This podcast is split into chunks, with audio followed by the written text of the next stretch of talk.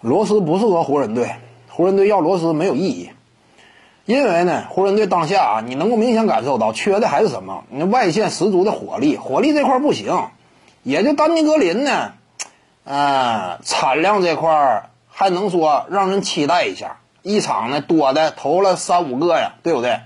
他可能说还值得期待一下，至于说其他的人产量都明显不足，效率也不够，库兹马呀。三分远射命中率呢，准星偏低。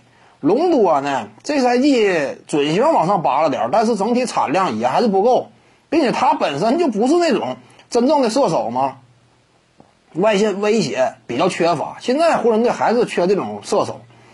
至于说补强的话，也是往射手的方向。季后赛当中的战略储备，因为打一些球队，对手技术联防啊。或者说内线这一块儿，呃，太扎实了，你需要外线火力打破尴尬局面，往往就需要这种球员。罗斯不行，罗斯这赛季啊，整体三分效率跌的太快了。上赛季还挺亮眼的，但这赛季呢，效率和产量双双下跌，那就不行。三十左右的命中率，你在湖人队你能干什么呀？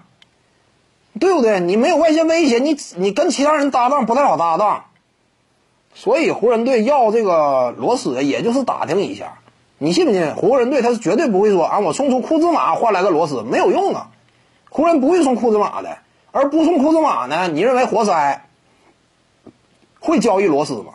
活塞不会的，所以这个交易所谓什么感兴趣，这都是扯淡，我感觉就走不到实质上的那谈判这个层面，湖人队不会有十足的诚意，活塞队轻易也不会撒手。各位观众要是有兴趣呢，可以搜索徐静宇微信公众号，咱们一块儿聊体育。中南体育独到见解就是语说体育，欢迎各位光临指导。